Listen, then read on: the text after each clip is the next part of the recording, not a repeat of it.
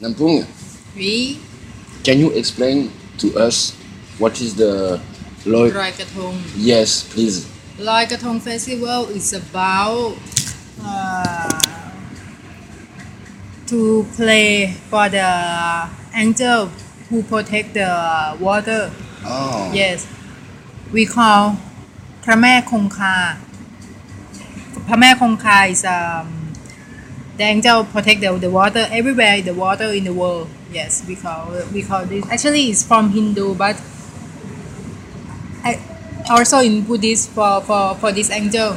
Okay. So to be sorry, to be please forgive me to uh, to make the dirty water And it's a night. It's a night of full moon. full moon and only one time per one year. The the the we call the the big moon in the in, in in the in the year. And, and they say uh, this moon is one of the biggest about 70 years. Huh?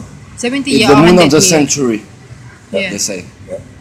Nampung, thank you very much. You're welcome. You know.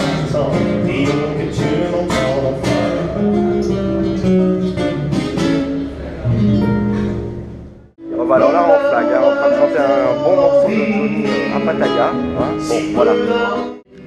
Visiblement, il a quelque chose en lui de Tennessee. Hein.